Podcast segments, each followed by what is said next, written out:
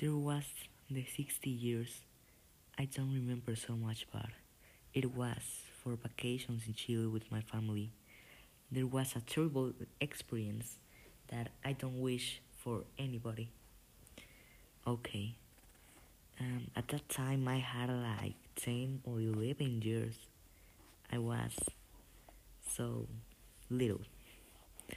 Um, I was sitting in the in a restaurant when the earthquake strikes. I get a shock. I run, but the restaurant was falling down.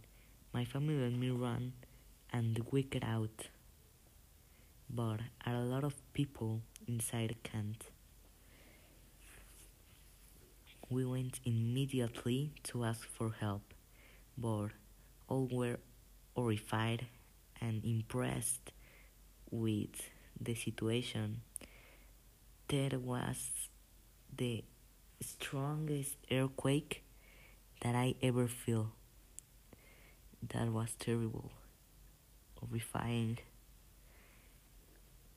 A lot of people, unfortunately, unfortunately, died, and more survived. But